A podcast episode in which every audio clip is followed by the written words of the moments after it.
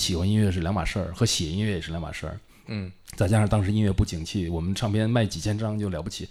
跟我理想中的。你以为你去唱片公司是去 promote Led Zeppelin 和 David Bowie，结果去了是金海心和老狼，还有不是老狼。呃，不不好意思说各呃具体音乐人了，反正只是我不是我想的工作，但是很快我就离开了，去了三联，然后找到了我的嗯更喜欢的工作，然后开始旅行，然后变成我现在变成个旅行记者了啊。嗯。这个更符合你，对，更符合我旅行记者。尤其是现在正好赶上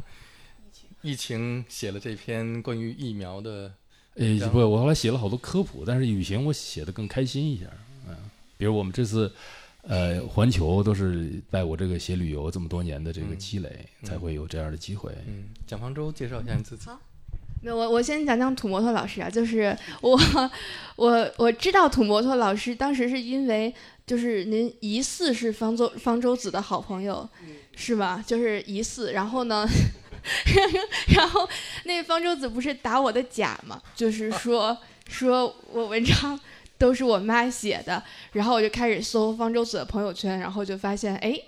就是他的这个这个这个为方舟子老师站过台的人，然后发现，哎，有个人叫土摩托，呃，记住了这个名字，但是我就特别开心，就是土摩托老师和。周子老师在这个我的问题上还是有，还是有区别的。然后土摩托老师一直积极的给我朋友圈点赞，然后这这个是我们呃比较大的一个一个一个一个一个交集。然后确实是其实不是特别熟，然后今天也特别呃开心，然后能有机会见到，然后来来聊这样子。然后我叫蒋方舟，然后刚刚也介绍过被方舟子打过假，那被打假的一个重要的 呃。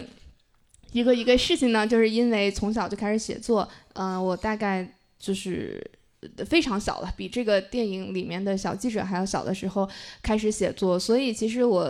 当时在很小的时候看到这个电影的时候特别有感触，就在于我觉得都是误入成年世界的大人吧，然后所以其实我觉得这一点是我为什么在特别特别小的时候我。就我就非常喜欢这个电影，是因为我没有看过同题材的电影，就没有看到小孩是怎样进进入一个，对，没有经过美化的，然后不是童话的，也没有刻意残酷的，然后每个人有自己性格灰色地带的一个。成年人的世界，我没有看过这样的这样的电影，而在这个小孩儿，就是他承担的角色是在一旁默默的观察和记录，所以我就当时最小的，所以他刚刚说我为什么十岁第一次看这个电影就印象特别深刻，是因为是因为当时虽然很小，但是你就发现了一个他他几乎几乎是能够去去写明白你的困惑，然后你的纠结，然后你对这个世界的好奇的这样一个电影，所以他一直就是。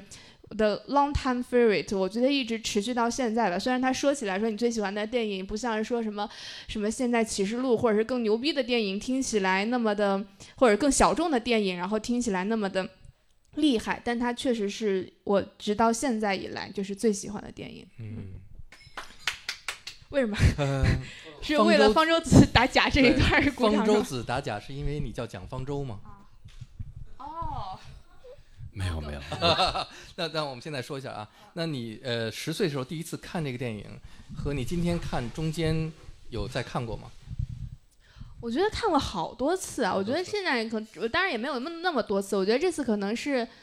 第五次、第六次看，但是就是每次还是，但有的时候因为没有那么多时间，所以而且我看的都是这个这个版本，所以有的时候其实我心情特别不好的时候，我就会去找那一段《Tiny Dancer》来看，就是这实在是这个电影里面最。美好的部分，然后我真的觉得这是在我甚至所看过的电影里面最美好的片段，所以并不是每次都完整的看，然后但是如果算起来看片段啊，然后就包括说他们年龄，然后 Me Too 这一段的时候，我觉得可能加也可能也就六六次左右吧。今天对第六次看啊。I'm thirteen. Me too. I'm ten. 你你还记得你十岁的时候看这个电影，给你留下的印象？是什么？其实因为这电影里边是一个成人世界，在你十岁的时候，能不能完全理解这个电影里面呈现的 rock and roll sex and drugs and rock and roll 的那个世界呢？就不能，当时他们就被统称为大人嘛，就是说当时你的世界其实被分为特别分明的两个两个部分，就是这个儿童的部分和和成年人的部分，而且我就是觉得我特别。特别当时特别喜欢的那个部分是说，当时，呃，这个男孩他也拥有双重的身份，一方面他要考试参加毕业典礼，另外一方面他还要给最牛逼的这个这个这个 Rolling 呃 Stone 杂志 Rolling Stone 写写写专栏，因为我当时我差不多我十二岁的时候开始嗯。给《南方都市报》写专栏，因为当时嗯。发发行量也挺大的，所以我那时候再看那个电影的时候，嗯。就感触更深，你就觉得你的那个。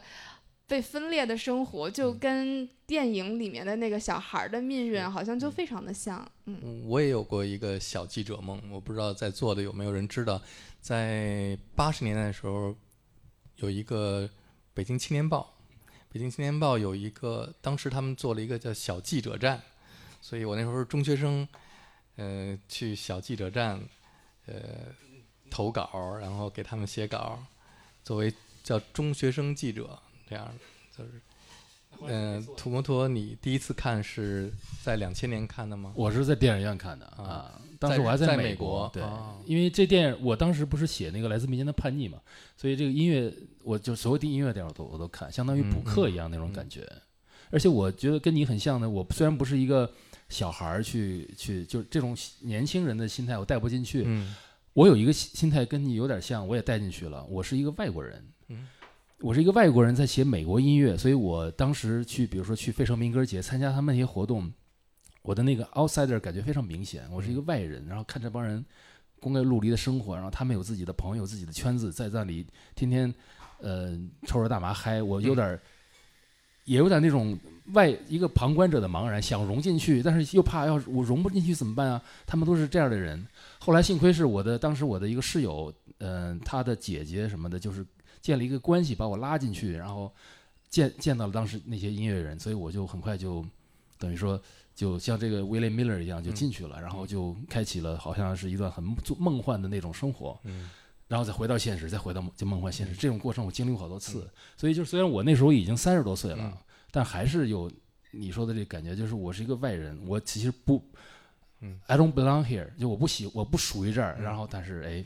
所以这个电影跟我也是很很嗯那个贴切的。这个电影里面主要讲的，尤其是那个他威廉米勒的导师，就 Hoffman 演的那个角色 Band，嗯，主要给他讲这个是两个世界，一个是酷，一个是 uncool，对吧？是你要进入这个酷的世界，还是进入这个 uncool 的世界？而 uncool 呢，是就不酷的世界是 real，是一个真实的世界，是普通人的，就是我晚上要回家的。un 那酷的世界是没有家的，那你永远在流浪的，永远在做一个这样的你梦梦就是追求你梦想的，永远在追求梦想的这个路上的，是一个酷的世界。他有点自嘲。你还记得电影里有一句话，他说：“我们虽然 uncool，但 we have brains。”他但我觉得他觉得自己是比你们有聪明，他那但样我觉得这个电影之所以吸引我，而且让我认为，呃，就是成为我最爱的一部摇滚乐电影，因为摇滚乐电影有很多，比方说像 The Doors，比方说像 Bohemian Rhapsody，但是这部电影它的视角和它的整个电影描述的，恰恰是它的 real，它的它是一个 uncool，从一个不酷的视角。因为 William 是一个特别纯洁的小孩儿，甚至于还未成年，所以就像蒋方舟说的，是一个未成年的孩子，他是一个 pure，一个一个甚至于是还没开过包的。但你怎么进入一个 rock and roll 的世界？那个 sex and drugs and rock and roll，尤其是在七十年代，所以他跟他们的这个整个世界的反差，但是他又是完全融入到那个世界里面。他对这个世界所有看到的这些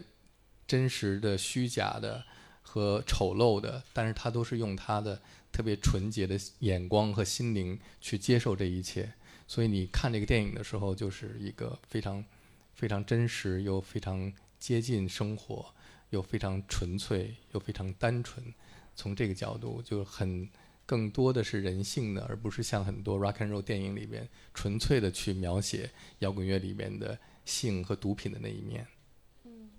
对，其实我有一段就是说，呃，就当然这个跟音乐无关的，可能是跟文学，呃，类似的一次经历吧。就是说，就是当时我可能十二三岁，然后我十二三岁的时候，当时是这个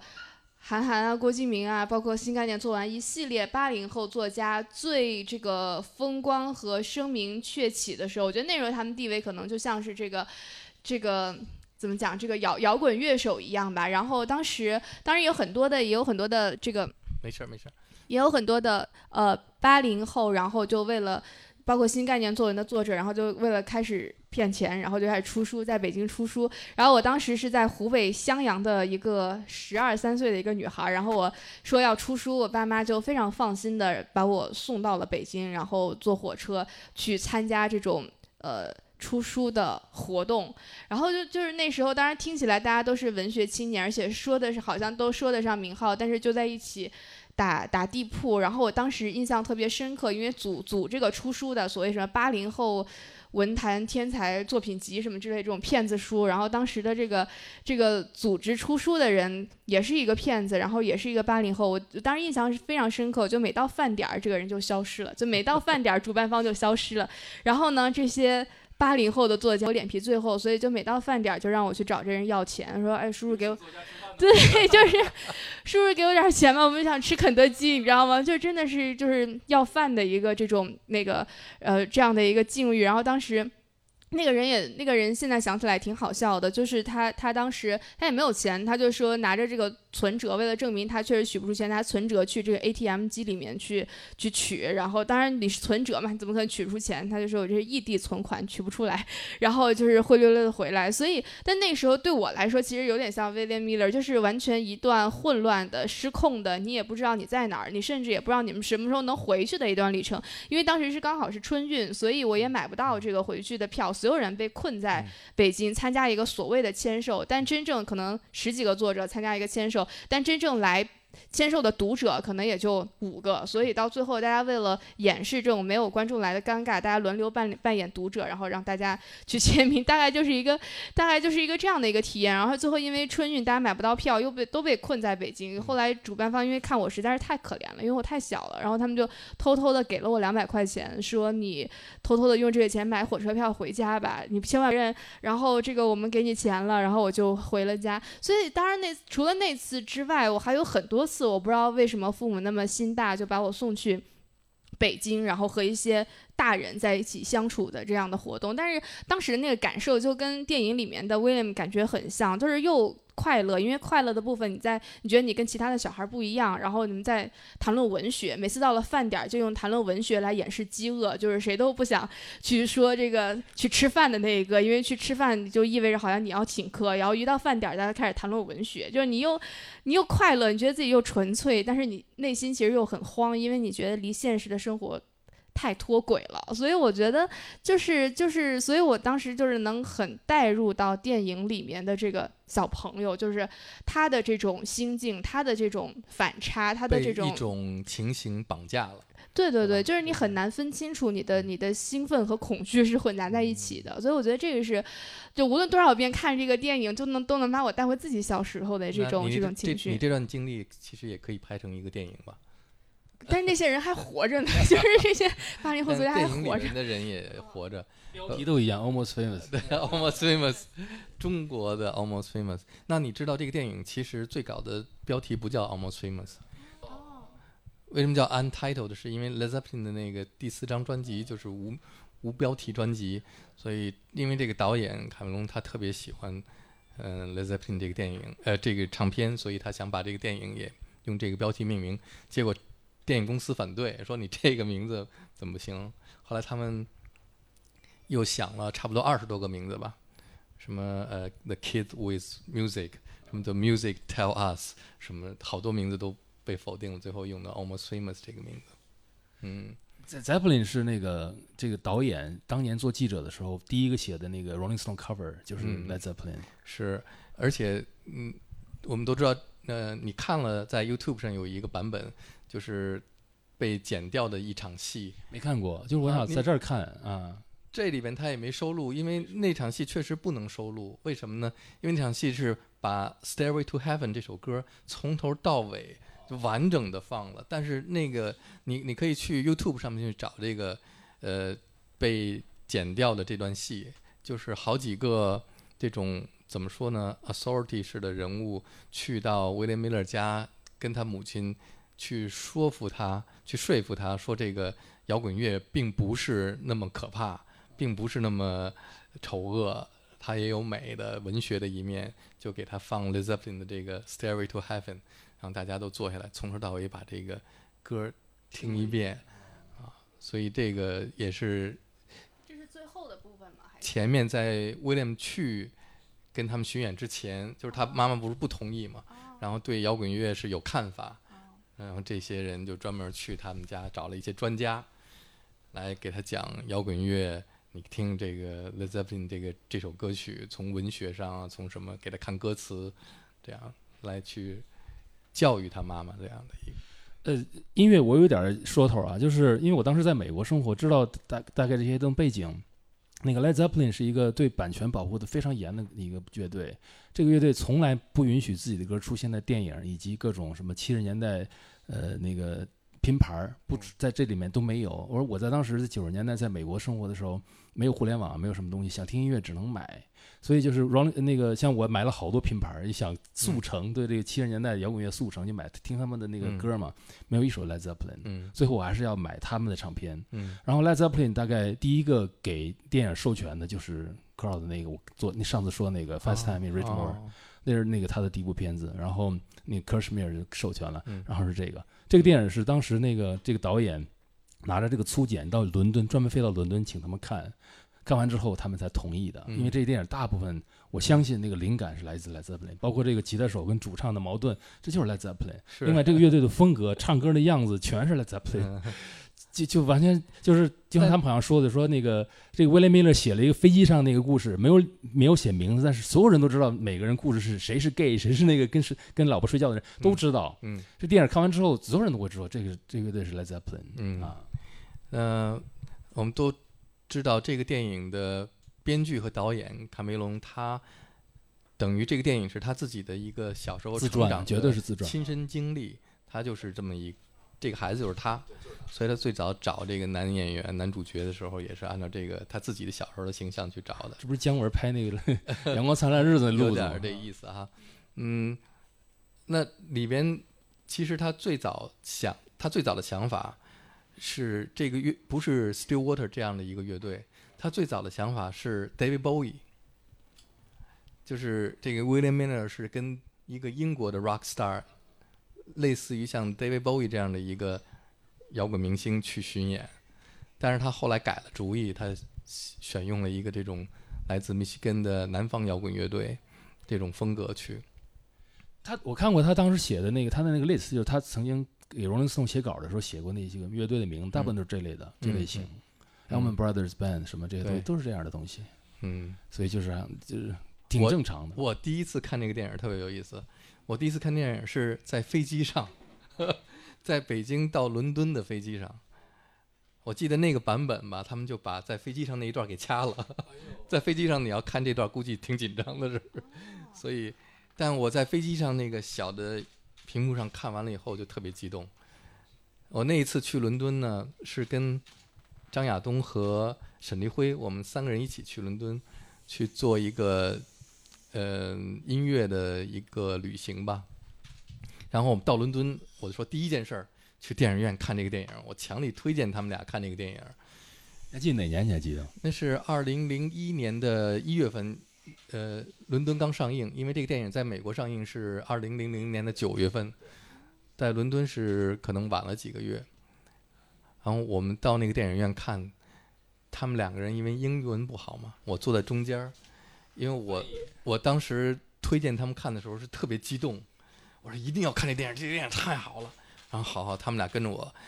然后我坐在他们俩中间儿。一开始电影开始了，我还跟这儿说两句，给他们翻译啊，同声传译，这说什么那说什么，因为到最后后来这个电影就因为他话太多了，你你很难去给他每一句翻译，最后就他们俩什么也没看懂了，跟我看完这电影出来以后，好像他们俩觉得我说这电影好吗？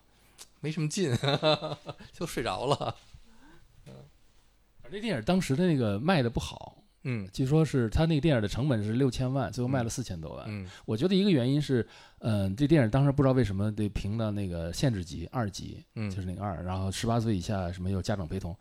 这但是这电影太小孩儿了，就实际上非常适合青青少年看，成人可能也觉得这电影比如情节太简单什么的，嗯就没有人看，嗯所以结果导致这电影当时的票房不好。但是后来就是各种什么百大十岁的都看了，十岁的再想想，都看了。可能是十二岁，可能是十二岁，十岁有点早啊。可能是十二岁看的。但是我在重其实重新看这个电影的时候，就今天重新看，就在那个大屏幕上看，还是有特别多新的感受。你比如说，确实发现。就是这个 Kate Hudson 真的太美了，就是这个确实是在你在那个我小屏幕上，最心爱的一个角色。我不一定是这个女演员，但这个角色她演的实在太好了。有几个很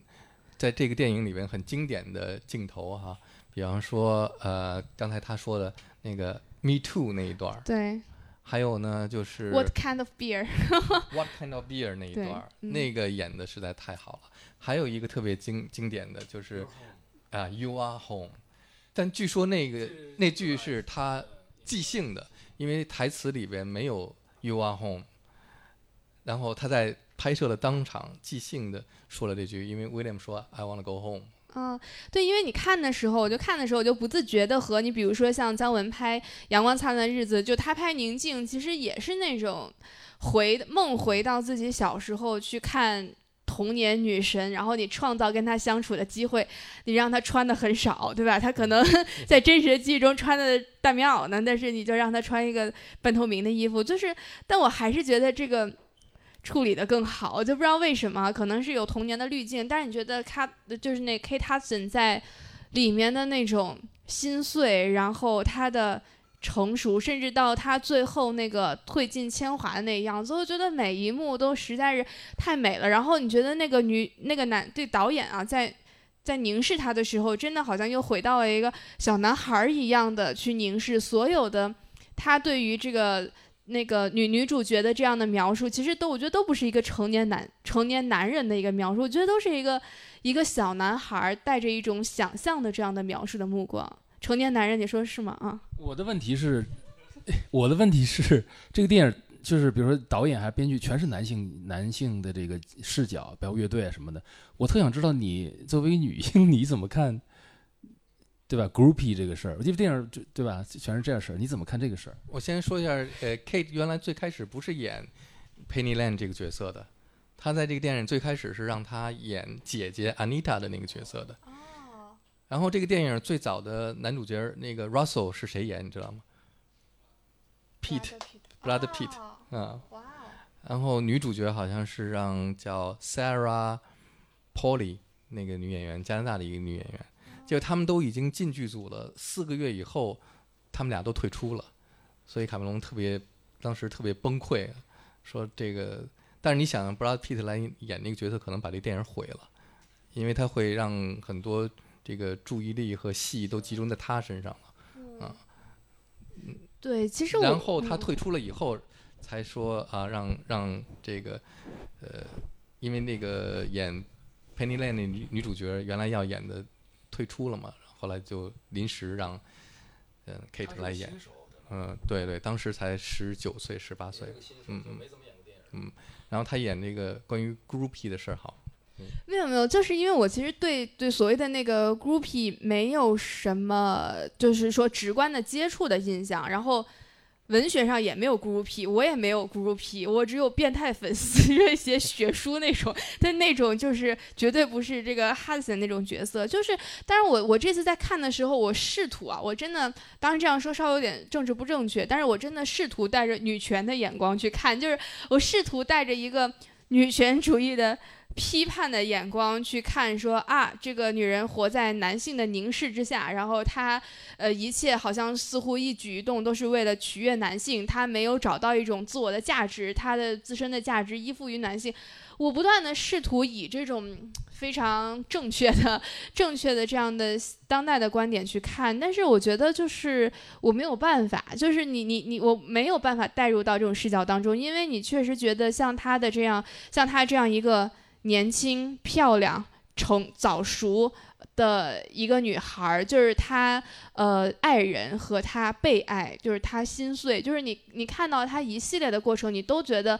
是那么的顺理成章，所以我就觉得在某种意义上，你可以说在电影结束之前，她的这个结束那一段很温馨的之前，她的这个这个。生活是个悲剧，但是呢，但这种意义上的悲剧是你始终你站在岸上，但是你找不到一瞬间可以所谓的伸出援手，迷途知返，劝他浪子回头，因为他每一步都那么的顺理成章，然后他恰恰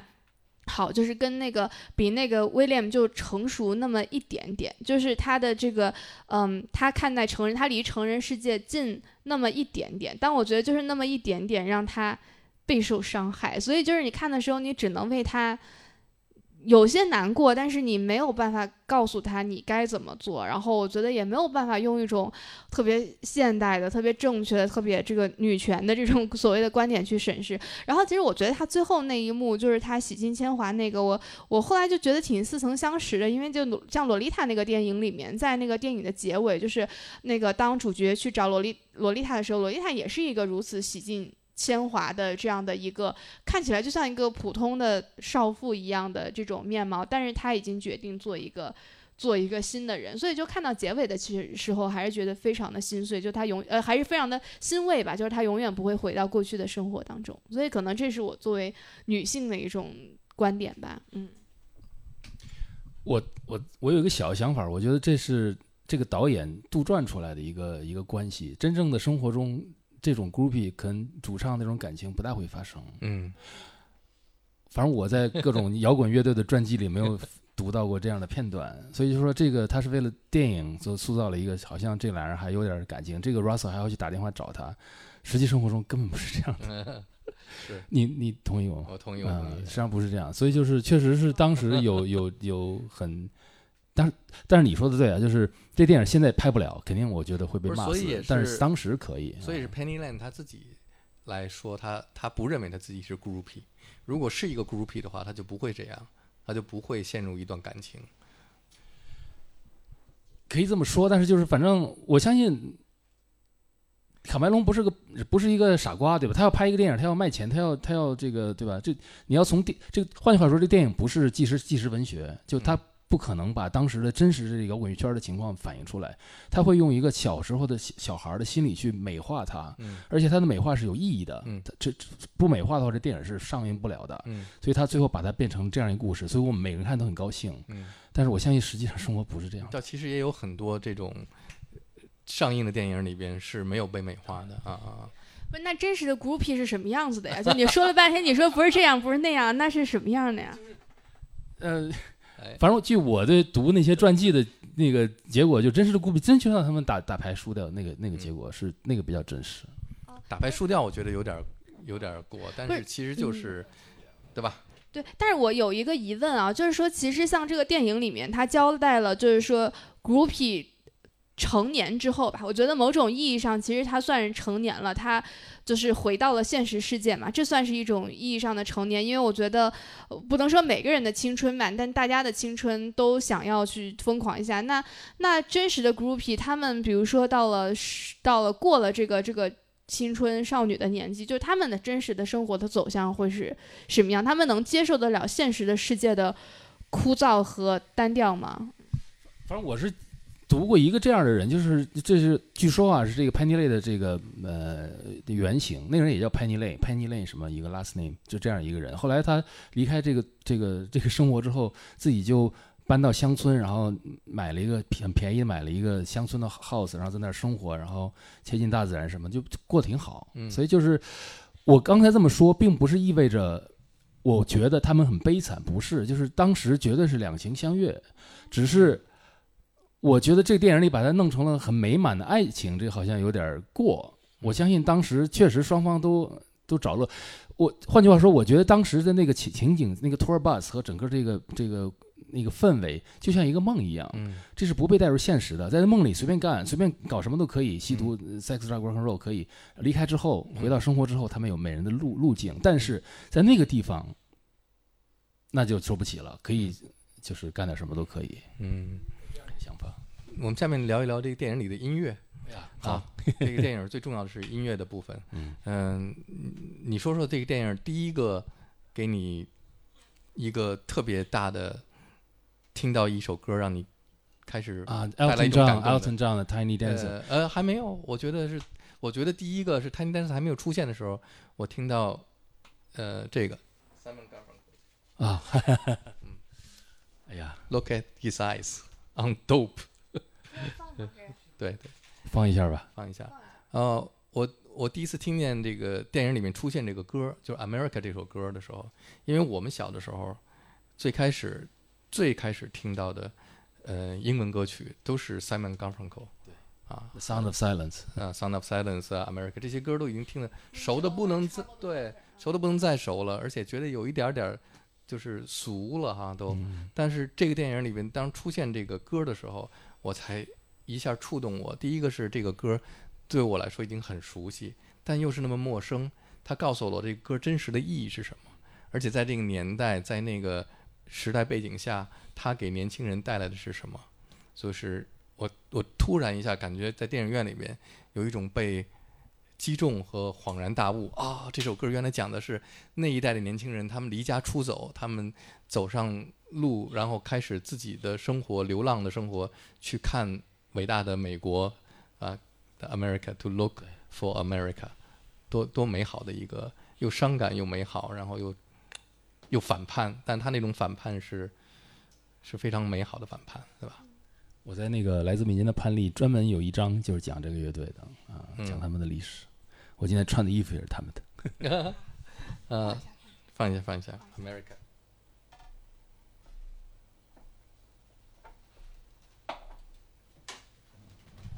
它专门还有个压舱石，我们家那就没有。但这个歌好难找，他们就是就在他们的歌里面算很不有名的一首吧。呃，算有名，算有名，有名这个算算有名。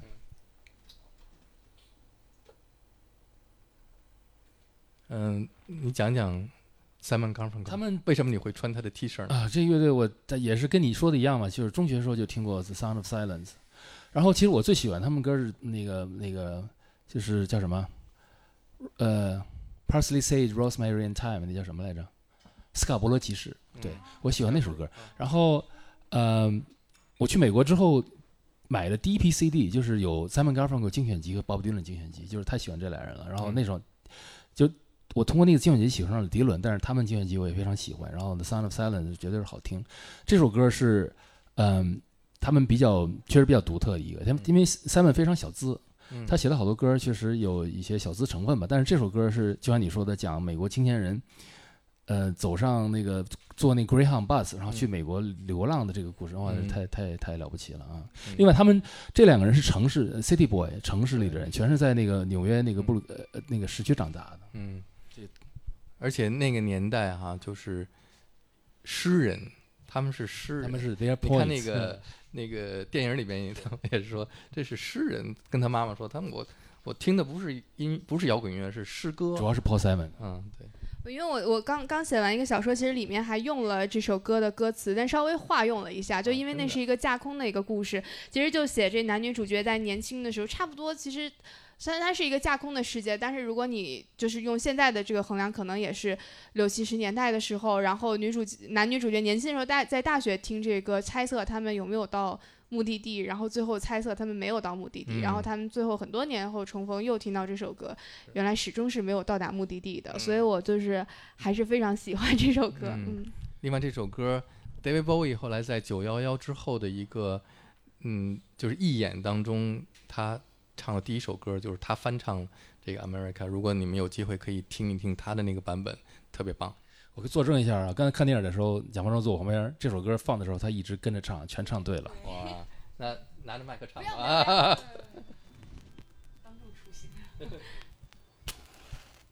我还觉得喇叭出事儿了呢，怎么右我的右边突然出现了一个声轨？Why don't we stop fooling ourselves?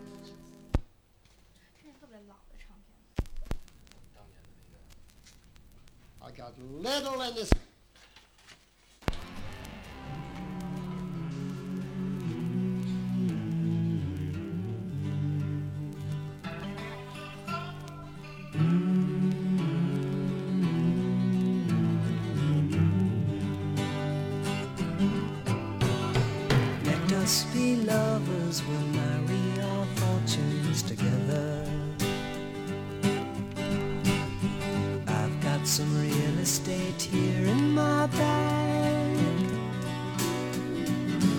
So we bought a pack of cigarettes and Mrs. Wagner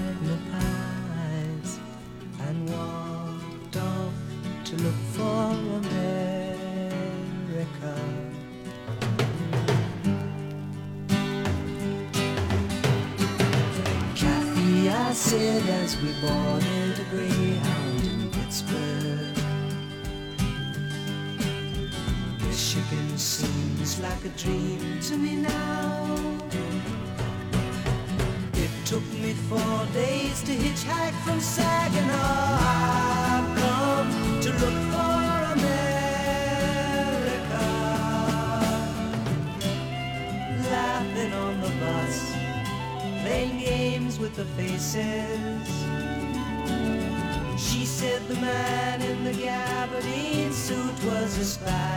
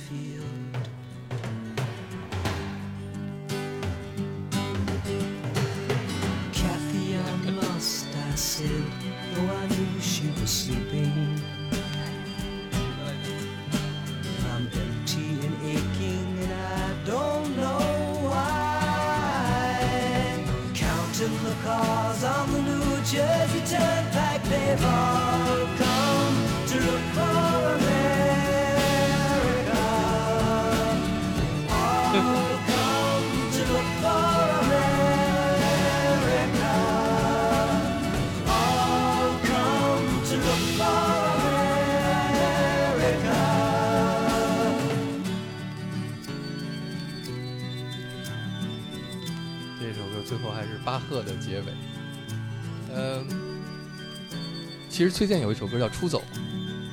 然后 Beatles 有首歌叫《She's Leaving Home》，嗯，就是讲不同年代、不同的年轻人他们的追求自己的生活方式，都是这样，是吧？那你最有发言权，你年轻就是离家出走。对吗？啊，我呀，啊，我我还得取笑你们呢，没有，就是我不是离家出走，我是以就是被被赶出家门的是吗？对对对，没有，我其实真是为了工作，就是就是小时候，但是我觉得都有这种情节吧。像余华当时写过《十八岁出门远行》，对吧？就是其实小说情节已经不太记得，就是喜欢这个名字，然后其实走着走着就迷路了，但无论如何你还是要出门远行。所以我觉得它已经变成一种情节式的东西吧。嗯，我就是我所谓离家出走，就是大学离开了北京，去了上海，但是也不算，上海是我出生的地方，所以根本不算。嗨，但是我离离但我离家出走实际上更多的是在去美国那个大学毕业之后，对对，讲讲你在美国的经历。因为那就那时候，你知道我去我去美国的那个飞机是我人生中第一次坐飞机，我嗯二十四岁了已经。嗯我们那年代是个典型的一个场景，就是那个时候坐飞机是可是个大事儿，那是 所以我们就我从来没有坐过飞机。带上干粮是吧？啊，对这种，而且飞机非常长，后面有人抽烟，嗯就是我经历过那个那个年代的 啊，非常长。去美国二十多个小时，当时还不是从北极飞，是从就是绕那个长的，特别特别长。嗯然后那是我第一次坐飞机，嗯最逗的是我记得很清楚，就我坐飞机的时候兜里揣了八张一百美元的钞票，那是我爸给我换的。哇，八张一百美啊元，那个这是我所有的钱，我还要交那个不，我还当时还要交那个周学费呢，这是交学费的。然后兜里没有一一点零钱。嗯当时我的情况是，我要到了旧金山之后，要打电话给我当时在 Arizona 那个师兄打电话，嗯让他们来去机场接我。嗯然后我们那个就是我还愁怎么打电话呢。我的路上旁边有一个美国老太太，我们俩聊起来了。聊了之后，她说下飞机前，她说我给你一个 quarter，嗯打电话用。我从她那拿了一个 quarter，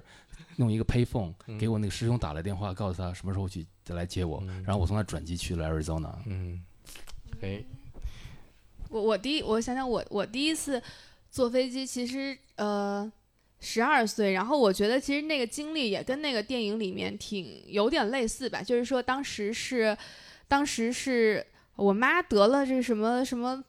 全国网络作家大赛第一届。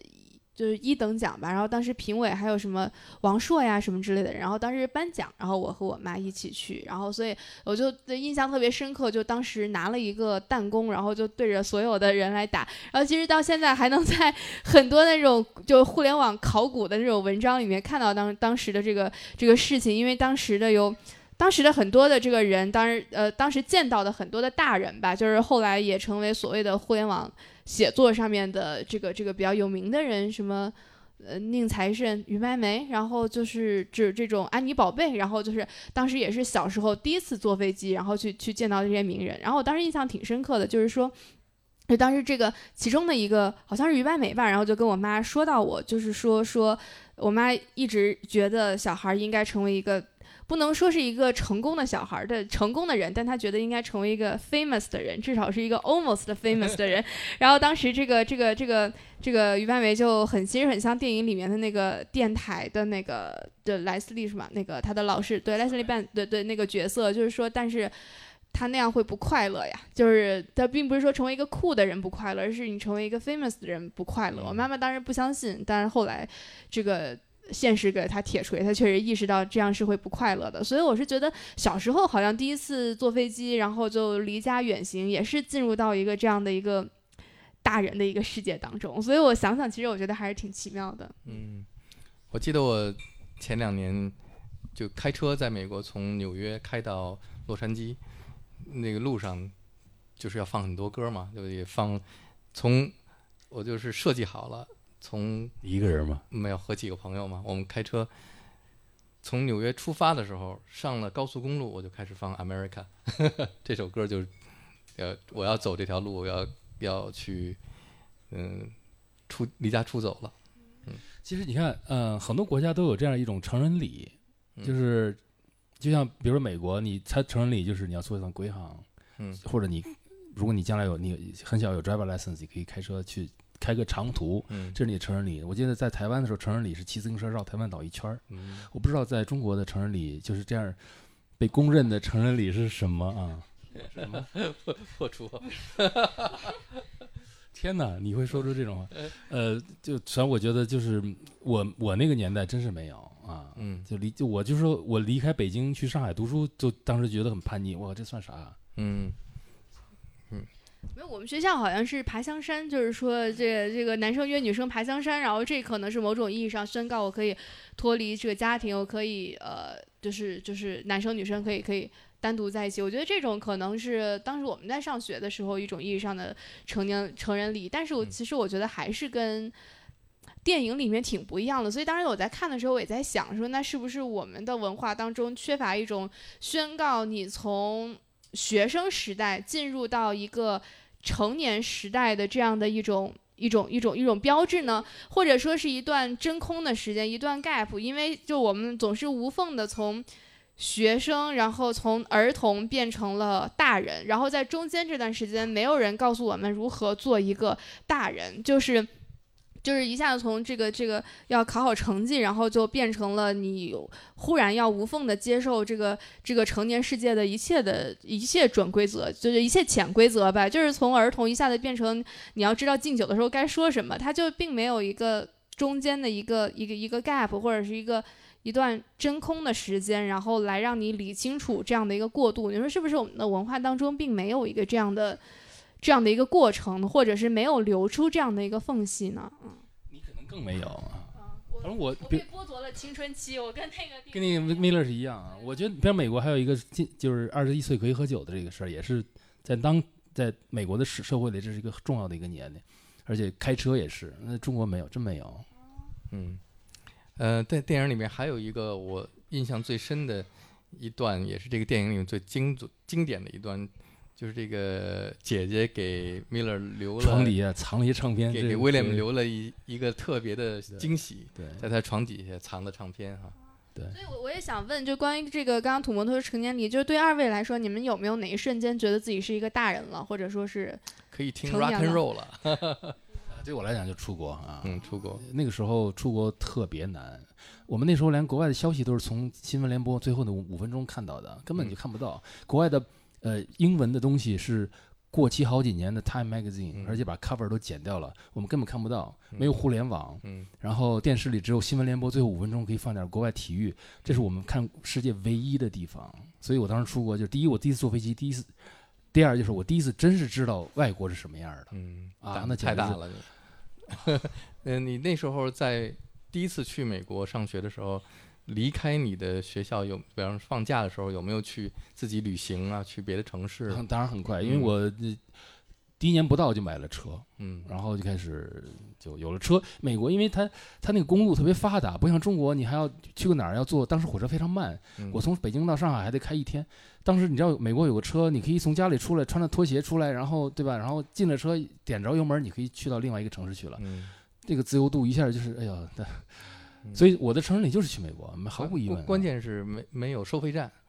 呃呃，东部东部有啊，但是我当时第一个去的西部没有嗯，而且我当时去第一次去的是 Tempe，嗯。就是这个电影里那个这个 band 第一次去那个 on tour 的那个啊，第一站就是 Tempe，那是我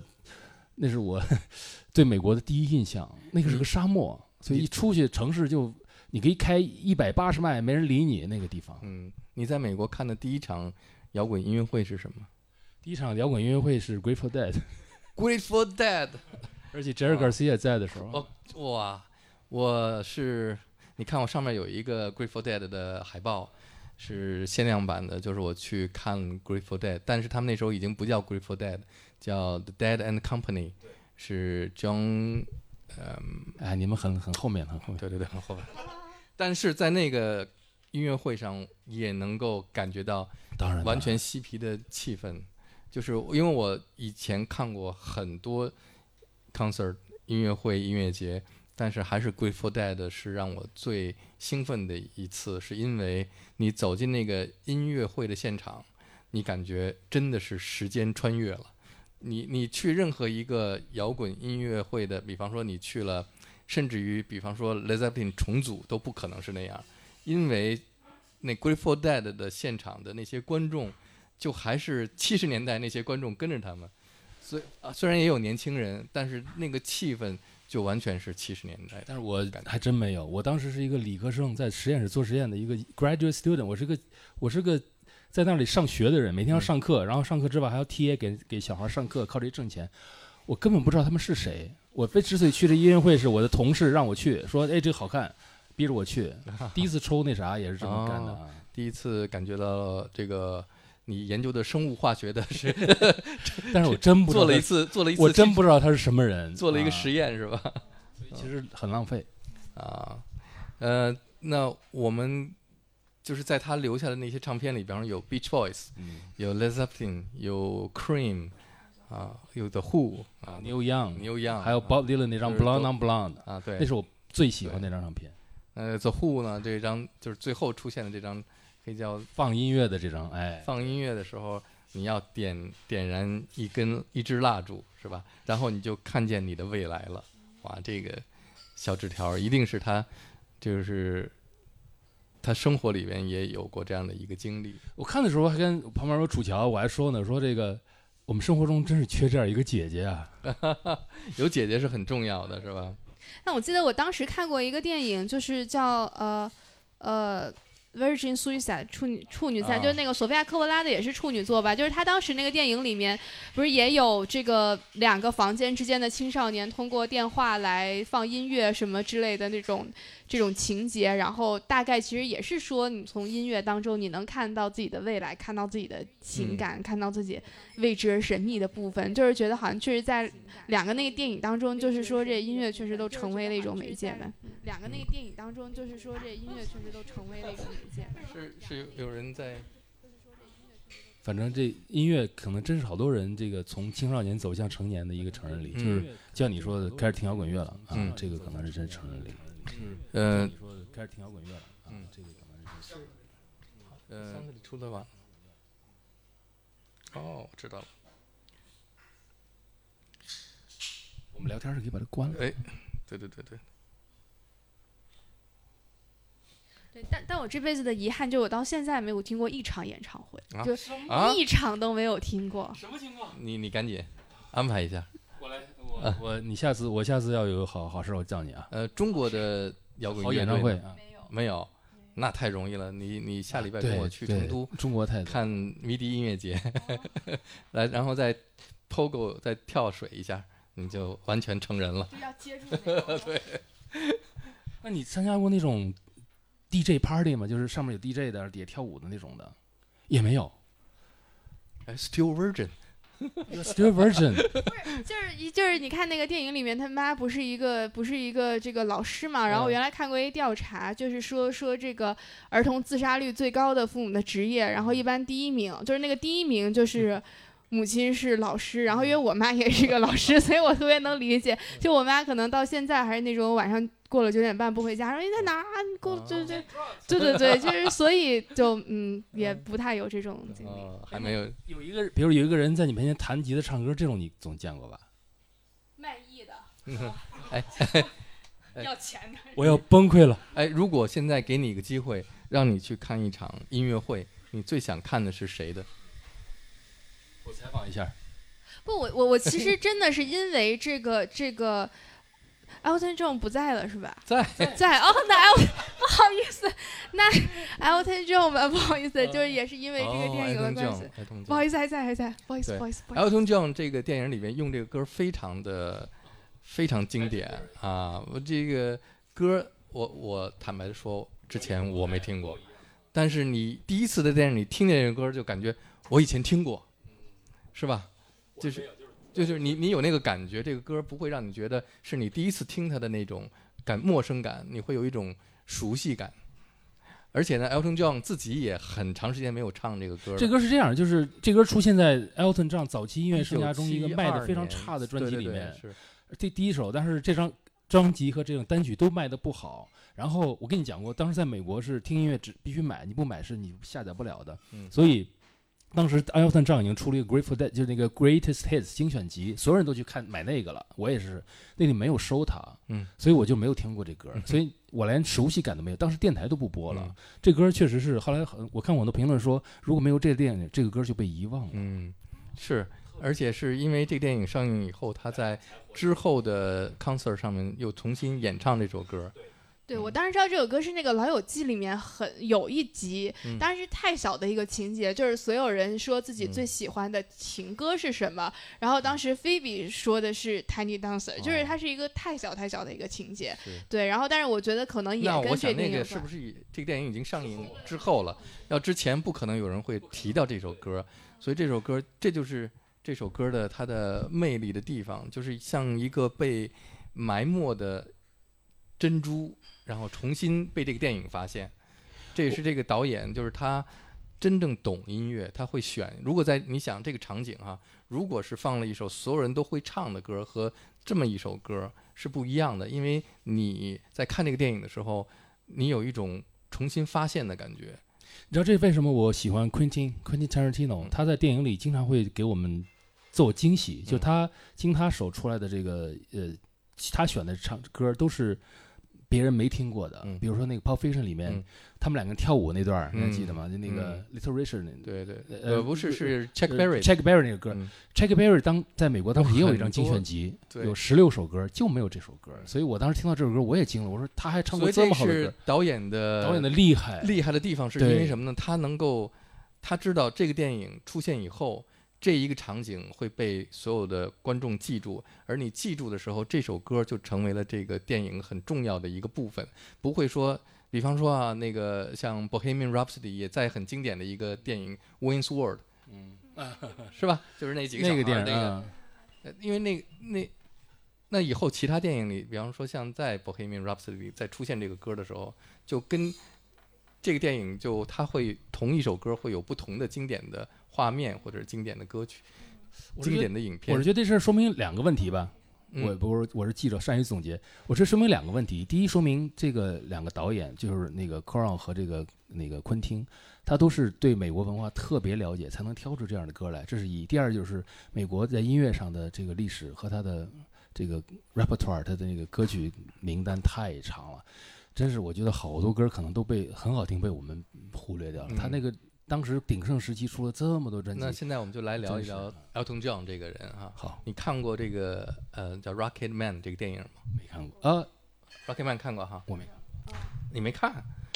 不应该啊，就是你现在应该关注的所有的和摇滚乐有关的电影，你都应该看了。我现在已经是科学家了，不看这个电影。就是 Rocket Man，当然这个电影拍的不是那么成功，但他毕竟也讲了这个 Elton John 他的成长经历，他有就是 Elton John，你现在认识的 Elton John 不是以前的那个 Elton John，是两个人。那 Elton John 两个人怎么区分呢？一个是有长头发的时候，还没有头发的时候。当他还留长头发的时候，那个时候其实他是从英国到美国的发展那一段时间是很重要的。在电影里面也讲了那一段时间，就是他到了美国以后去哪儿呢？就是洛杉矶最有名的一个去了 Troubadour，而 Troubadour 它最有名的意地方就是民谣，民谣歌手在那儿发迹的。我写过这段历史，是对对，土摩托嘛，他讲的那个叫呃叛逆的来自民间的叛逆讲过这段，当时洛杉矶的那个 folk scene 就从那儿开始。啊。那你讲那段的时候有没有讲 Elton John 在那段时期对吧？都会讲。所以 Elton Elton John 在 Troubadour 那段时间是非常重要的，而这首歌就是在那个那个时期他创作和写的。这歌呃，实际上他的词作者是他的呃那个 partner 呃 Tony Topping 写的。Topping 对，而且当时就是因为这歌的来源灵感来源是这个这俩英国人，他的词作者是一个英国人嘛，嗯到美国之后、呃认识美国姑娘，他就对美国被美国姑娘迷住了，嗯这是写的。啊这是歌的主角实际上是他的他的女朋友、嗯或者他太太吧，啊，Tiny Dancer 什么意思？就是小舞者，像是芭蕾，哎，你你小的时候，就是只有我们这个年龄六零后才知道，有一个玩具，是一个小的芭蕾舞演员的那，就这么一个塑料小人儿，只要你把它放在手尖上，它就会自己转，就这叫这叫 Tiny Dancer，啊，所以它讲的是一个，呃，像类似于像 Penny Lane 那样的一对，没错，我正好刚想说这一个呃非常纯洁、非常美，然后非常呃让你心动的一个这么一个女孩，但是在你生活当中就是一闪而过。就像 Lester Ben 说的，就是很多艺术家的灵感来自于性的不可得，嗯，得不到，但是他 married a music 对他 man 得到了。married to a music man。我们来听这首 Tiny Dancer。哎呀，太好了！呃，如果大家愿意跟着一起唱的话啊，这这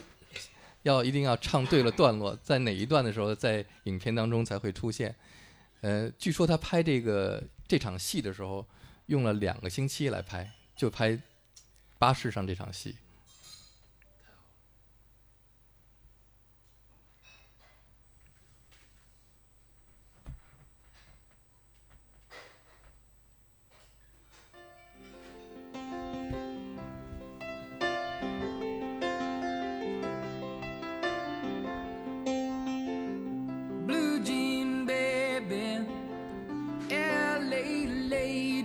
穿着蓝色的牛仔裤的 for the LA. band. Pretty eyes, Pretty Eyes, pirate smile. Harry Smile，这不就是 Penny Lane 吗？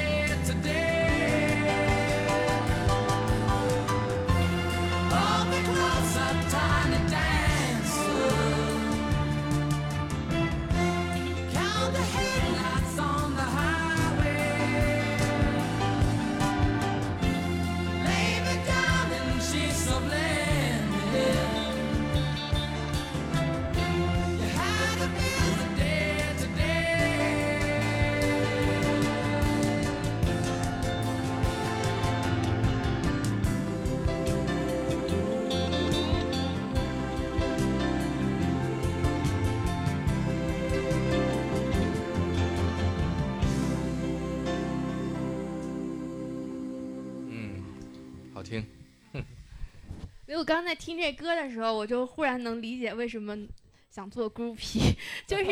没有就关于那个那个 groupie，就是我刚就是其实米兰昆德拉说过有一段话，当然他并不是说这个做做所谓的做呃。乐队的 groupie，它是更泛指的，就是说为什么有些人想尽办法的去跟名人发生关系。当然，这发生关系不是指就是那种意义上发生关系，是是各种意义上扯上联系。就是他有一种说法，其实我觉得很有意思，当然也不一定是正确的。他就是说，就是大家都希望自己是一个被选择的人，就是说在在茫茫众生之中，我被看到了，我被选择了。那这种东西，其实你在一出生的时候是有，因为你被你的父母去爱，你被你的这个这个这个亲人去爱，你有这种被选择的过程。但是随着你一路长大，然后你发现自己就是芸芸众生当中非常普通的一个人，你那种自我特殊性的那种感觉你就消失了。然后他的解释呢，他是说这个所谓的这个报纸啊或者媒介出生就是发发生了之后，或者是普及了之后，他觉得所谓的名人就像是某种意义上。他跟我们现实拉拉开了距离，呃，当然他用的比较夸张，他说其实就像是神一样，当你被跟这个名人发生了这个某种意义上的联系之后，你就像是被选择了一样，所以你再次觉得自己不普通了，自己被看见了这个不同寻常之处，所以他有一个这样的说法，我觉得挺有意思。然后我刚刚在听这首歌的时候，其实我也能理解，就忽然能理解 groupie 或者某种意义上想当缪斯的人，就是因为每个人都希望自己的人生被书写进一段更为美妙、更为永恒、更为传奇的叙事当中，被编写进这样的一段故事当中，就是这样的诱惑，我觉得是没有人能够抗拒的。所以就听了这个之后，我觉得哎呀，瞬间能理解为什么想做 group。对。你这么一说，我特别想认识的是那个 Tiny Dancer，就是他这个歌曲里描写的那个那女孩是谁？我想认识 Bernie Taupin，Bernie Taupin，就是我的想法跟有点像，就是我是喜欢音乐的人，所以我当我听到一首好歌的时候，特别就崇拜那个写歌的或者唱歌的人。嗯就我觉得啊，因为我觉得任何一个新歌或者一个艺术作品，包括你写的小说，还有其他人，都是一个创造。我就很很服这种能创造出新东西的人。嗯我没有这个能力，我是个记者，我只能写别人的想法。嗯所以当我比如听到一个好歌，看到一个好作品，比如电影或者音乐，嗯我都是那种怎么说呢？就是会像刚才听音乐的感觉，就是我会觉得这人就是上帝，他创造了一个让我如此之感动的东西，我会我一定要想认识他，想跟他认识，想跟他呃成为好朋友，想想跟他发生关系。如果我是女的，说不定也就 groupie 了啊。啊，就是是这样一种心想法。我就觉得我因为我比如我喜欢音乐，但是我只会欣赏，我不会弹琴，不会写歌，所以我喜欢或者崇拜那些能做这两样事儿的人。嗯嗯我特别有这种感觉。哦，但是因为我本身就写东西，所以我反而就祛魅了，你知道吗？我反而就已经是这个像是采访回来之后的那个 William 的那个角色，就是其实一切都已经祛魅了，就是反而没有过这样的一个阶段。就是像那个，其实那个 Lester b a n d 说的那样，就是你作为一个音乐乐评人，你要知道你的角色是什么。我因为我是乐评人，我不知道你是把自己当成什么。我是比如说我在当时音乐推荐人，推荐人，我当时就是我是我是我是我是乐评人，嗯所以我老觉得我无论就是比如说在网上怎么着怎么着说什么，我始终觉得我是第二位的嗯音乐人，我评价的这个作品是第一位的，他们才是值得你们关注的人。我只不过告诉大家，哎，我怎么看这个乐乐评，这个不值钱，嗯他们值钱。嗯我，要有这个想法。那你你写乐评的时候有没有 merciful、呃，unmerciful？以前比如说我我当时在美国的时候写过一个叫呃中国什么呃摇滚乐的一个大全，但我在美国听唱片，嗯。这些人我一个都不认识，嗯。所以我当时写的非常坦率。嗯。但是现在我必须承认，我当我生活中认识了好多音乐人本人之后，我就不那么嗯。客观了、嗯。啊，必须就是，所以我现在不写乐评了。对对，啊不能跟他们交朋友。对，就比如我认识小老虎，认识楚乔，嗯。这两个人乐评我不会写，因为嗯我这个太熟了，我怎么说都不对，就不会写了，嗯，不真实了就不真实了。嗯就是这个，我是我是还是觉得记者还是要，我是同意 Lester Banks 的，就是你要是作为一个记者，作为一个评论人，像在 Rolling Stone 写稿，你嗯你不可能就跟他做朋友是不对的，我还是认为这一点。嗯那我当时看到那电影里面这个这个 William 采访那个贝斯贝斯手的时候，然后 这个这大型尴尬现场，然后我就想到我，你知道我记者生涯，但是我记者生涯非常短然后第一个采访的人是曾轶可老师，哦当时还是在这个第一个采访人，然后当时还是在那个快快乐女生。我没有听过，当时他是在他还在选快乐女生那个那个那个比赛的时候，然后当时我就觉得哇，这个人生给我出的题怎么这么难？职业生涯第一个人就这么难聊，就问他什么就嗯还好吧，就这样。然后所以我就觉得啊，这个是不是音乐家还是挺难采访的呀？乐手还是挺难采访的呀？我采访过罗大佑，嗯，挺好采访的，聊了一下午，特别有收获。他是比较能聊的。你要遇到那个不能聊的，就当然也贝斯有什么重要性？如果没有我，不就没贝斯了？挺挺好，挺好。呃，据说最难聊的是窦唯，呃，我就永远是俩字儿，可能吧，也许，大概，不一定没定法聊啊。我们当时我们杂志做了一期窦唯窦唯烧车的时候，啊，我们做了一期封面，嗯没踩到他本人，啊，那你踩的是谁啊？全是周边，因为他啊不可能聊。嗯呃，不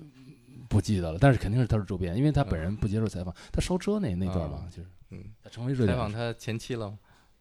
我已经忘了，反正就是他周边那些人，没有采访他本人。好吧，不特不说中国八卦了，啊，呃，在所有的这种和音乐相关的电影里面，你们俩还都喜欢最爱的，除了《Almost Famous》，还最喜欢哪一部？还有哪一部是你最喜欢你先说，我想想。我记得小时候看过 The Doors 那个，嗯我还挺喜欢的。The Doors 啊，The Doors 那个唱那个，然后我不喜我我不喜欢那个那个 Bohemian Rhapsody 啊我也不觉得不是很也不是不喜欢，也也挺喜欢，但是是总觉得呃看一遍够了啊，就不会再去看第二遍了。就是这样一个，你你看那个《Bohemian Rhapsody》里边展现的七十年代，跟这个电影里面展现的就不一样，就觉得假。对。但这个电影里真是他把七十年代的那个，而且他他，我觉得他就是没有用一个有，如果他写的是 Led Zeppelin，那个那个乐队去巡演，可能就不对了，就他没有办法有那个真实性。对，这这个电影它它就牛在牛在它它是个虚构了一个 Stillwater 这个 band，但实际上它里面故事都是从那儿来的，所以你就又真实又不真实，而且哎。又都不是还没有成名，在成名之前这样的。呃，其实我挺喜欢制造伍德斯多伍德斯多克的，就是哦。说，虽然可能它不是那么所谓的一个音乐向的一个电影吧，然后也很多人觉得李安一个就是他怎么拍这样的一特别美国的题材，但是我还是挺喜欢那部电影的。嗯。我一般，因为我真是写过伍德斯托克这个整个过程，所以我觉得李安在很多地方处理的细节，就像我我不喜欢那《Bohemian Rhapsody》一样，我觉得他对 Queen 的处理失真，然后伍迪、嗯那个那个李雷安对 Woodstock 当时那个音乐节也失真啊。嗯嗯。呃，关于 Bob Dylan 电影，就啊啊，那个喜欢些，我喜欢那个什么，那个那个电我老叫不出名字，写那个就是那个 Coen Brother 拍的那个叫什么哦，就是是民 Brown 什么，啊哎，就那个电影我很喜欢哎，民谣那个电影我喜欢，我老叫不出那名字，他们那嗯名字起也不知道怎么起的，不知道谁 哪个公关起那名字啊，我老记不住。但是那个电影我很喜欢，因为那电影我见着了我写的这个书里面的各种人物都在那电影里出现了，嗯所以我是就是各种 personal 的这种感觉。嗯，这个导演最近刚拍了一个纪录片，我特别想看，但是网上还找不到。就是写这个当时美国这个音乐杂志就 Cream，C R E E M 的这个 Cream 的当就讲这个主编的故事，是个纪录片，他拍的。呃，我当时其实还看过一个电影，但它是也是一个纪录片，它叫做呃，好像是与麦当娜同床吧，翻译哦成哦中文的话，其实也是跟这个电影的跟那个 Almost Famous 视角有点像，也是一个记者跟着麦当娜整个那个巡演的过程。都然后是男 groupie，对，然后麦当麦当娜讲她的男 groupie，然后就是在在在这个呃演出之后跟他的这个 band 玩儿真心话大冒险的游戏，然后问他真正的真正爱过的是哪个男人，其实他都说出来。所以我觉得那个电影也是我小时候看的，我印象也挺深刻的。这已经不能叫呃音乐电影了，都是纪录片了。比如我喜欢《Rolling Thunder Review》，就是嗯迪伦嗯那个，那个都是纪录片，是，半纪录片吧。嗯嗯他们就我，你要是问我这个像这种嗯 fiction 的，我 fiction 的呃有啊点想不出来了。嗯，fiction 的还有什么？大家说几个？你说几个？西门，你有来说几个你喜欢的？啊，Velvet Velvet Goldmine Goldmine，啊还有呢？，Velvet Goldmine，还有没有？大家可以提供你们的想法。啊，不说纪录片说纪录片特别多说太多了啊。对拉拉烂的不应该不算啊，应该算他那是歌舞片。嗯以这些人的生活场景或者怎么讲为基础拍的一个故事片，然后嗯。但是融了大量的音乐元素，这个就是大量音乐元素的，我一直真想不出来。嗯，就真是记录呃，一定要是故事片啊，这纪录片太多了啊。嗯是，嗯。Woodstock 那我太喜欢了，那个原来原始的纪录片，原始的那纪录片。哎纪录片太喜欢了，嗯。看了好多遍那个嗯。那你最喜欢的年代是哪个年代？啊，六十年代，六十年代。啊，比他早啊啊，我是那是我的年代啊，啊，阿甘那个电影里面应该出现了很多。那个对阿甘当然是，嗯 但是阿甘那个电影其实也好多后来的歌儿嗯啊，他还甚至还有好多五十年代的歌儿呢。对，他是一个他他是从50年代跨了三四十年代十年的一个历史猫王开始嘛。啊对，啊所以我嗯阿甘当然也很好，就是嗯我但是要说我的年代或者说我大我喜欢的音乐大部分出自哪个年代，那肯定是六十年代。嗯啊嗯我觉得我们这代人挺奇怪的，就是像流行音乐，大部分都是你，比如每个人都是小时候长大的时候听的音乐，就是你是是是从那儿过来的。我们是补课，嗯，我我相信你也有这种感觉，嗯都是补课。我们长大之后到我这听人家三四十年的东西，然后八十年代才开开始听。对呀、然后从那早，所以我们这个啊，这个生活就是跟美国本地的 fans 是不一样的，对，这个差别非常大嗯啊。这个而且有难度的是，你需要去理解六十年代的那个音乐，它的录音的状况，它的呃歌曲的状况和那个时候为什么像呃像 Jimi Hendrix 是一个那么具有革命性的人物，呃，在今天看来可能不是那么，就是那个音乐上不是那么有它的它的特点，但是在那个年代它是真是具有革命性的。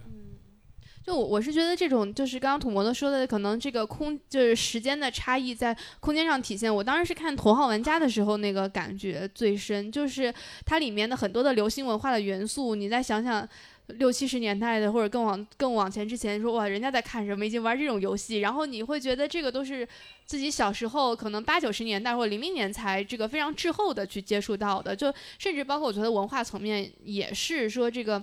呃，米兰昆德拉或者尼采等人的流行，那其实都是在这个国外过了这一波之后，所以我确实觉得是有一种特别强烈的空间的差距，就引发的那个时间上面的差异。就是我就觉得我自己也觉得这样的感受还是挺强的。嗯，特别期待能出一个中国的 Almost Famous 这样的电影，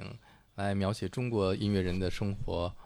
中国的摇滚乐在我看来有一点儿过于苦大仇深了。嗯就是比如这个电影，实际上你看当时比如各种闹，但是他拍的多么轻松，还有搞笑料，还有温情。中国你能觉得崔健当时那种能拍出温情来吗？北京杂种，啊，就全是这那路子的啊，就是好像觉得中国的摇滚太苦大仇深了，而且我觉得中国摇滚到现在还是苦大仇深。嗯就比如说乐队夏天，我觉得它是当然商业化那个东西，但嗯是你要追根儿，比如说好多乐队就觉得哎呀太商业了不做，那就他们老觉得摇滚乐是应该苦大仇深的，嗯，这个好像挺根深蒂固的。当然苦大仇深是为了 be true 吧，就是就是比较真实的，嗯他们的生活状态就是这样。这个毫无疑问，就是像我刚才说的，就是人摇滚乐，人家那个时候是是是这它的文化的一部分。中国是当时摇滚乐是在是被那外国使馆养大的，对吧？嗯一开始的时候，嗯嗯后来才是电，但后来也是电台少数电台养大的。真正你说到电视或者是那个流行音乐这个市场里去弄，嗯它也弄不过那些那些那些歌儿，对吧？所以我觉得中国始终就是它处在这个这个角角色是一个地下叛逆，就这个标签儿，我觉得也不也不能说他们不对，就这确实是一直。标在摇滚乐上的一个标签儿，所以没办法，就就是苦大仇深，嗯拍不出这么温情的 Almost Famous 中国版的 Almost Famous。还是拍你去呃小小记者这个可以，中国人是喜欢写字儿的啊。我觉得中国人对对写字儿，像每年高考之后不是都讨论作文吗？我操，这个中国人对写字儿那简直是崇拜的不行。嗯你没去辅导一下小孩写字儿？呃，这个关于音乐的电影，我们其实还可以再多聊一聊。嗯，你你 The Door 那个电影你是什么时候看的？都是很早，都是在美国的时候看的。啊，你在美国的时候看了。因为我当时不是写那个呃民歌嘛，但是也得写写，就也得关注当时摇滚乐的情况。我也关注 Beatles 的 Doors 我记得那 The Doors 那个电影，我在北京看的时候，还是我认识的一个呃美国的朋友，他是在长城饭店演奏的乐队，他有一盘录像带从美国寄来，然后我们叫了好多朋友一起去他的房间看那盘录像带，还是从什么 N 制转成 Par，呃，他他是它是 N 制的，然后在一个 PAR 制的录像机看，那个颜色都一会儿黑白，一会儿偏红，一会儿就是哦图像特别不清晰，但是还是看的就是热血沸腾的。听那些这都是我觉得当时中国摇滚圈一个很崇拜的一个乐队，嗯歌好听，另外他本人也非常具有偶像气质。嗯嗯他有叛逆那种劲儿。比如说嗯 Beatles，中国人很多当时的摇滚乐里，他觉得太太温情了。当然还有还是 Oliver Stone 这个导演，他对这个这段这段文化有感情，所以他拍的比较投入。因为那那个主演 Kilmer 叫太 Bill 好了 Kilmer，对那 Kilmer，啊，就是人也像，然后就是他那个那张照片儿，嗯电影里出现是他演的，你知道吗？但是我觉得几乎是一样的啊，是太厉害了，嗯嗯，就跟那个那个这 Queen 那个主唱有点像，演的太逼真了，嗯这个我必须服，但是 w i n k u m e r 他还唱呢，里边的歌都是他唱的。是吗？对对对，所以这个是真是特别了不起的，嗯。好，那今天我们这个 Almost Famous 也是聊到 Almost，呃，差不多 almost 了。almost over 了是吧？我一定要请你看场演出啊！这个不，这个不行，这个不行，这个，哎呀，你没有看过演出，怎么这不应该啊？不是叫当 group，怎么就是呃音乐？好吧，就是因为我相信你对这个电影既然有这么强的感情，我相信你对音乐还是有有有敏感性的。那在我看来啊，就是音乐它的大部分魅力在现场。嗯，对，你要去现场看他们音乐家在表演给你看，而且他们会有一些 improvise 的情情境出现，你才知道音乐的魅力在哪里。听唱片当然也很好，但是这是 Yes 的那首歌啊，当他走到那个音乐会的入口的时候听见的，嗯。啊，Black Sabbath，这个电影里的除了这个 Still Water 是假的以外，其他所有的歌，所有的都是真的。嗯啊，但是我我觉得，呃，因为看这个电影还是要最重要是了解整个七十年代的文化和七十年代的音乐，所以七十年代的摇滚乐在那个年代还没有出现磁带，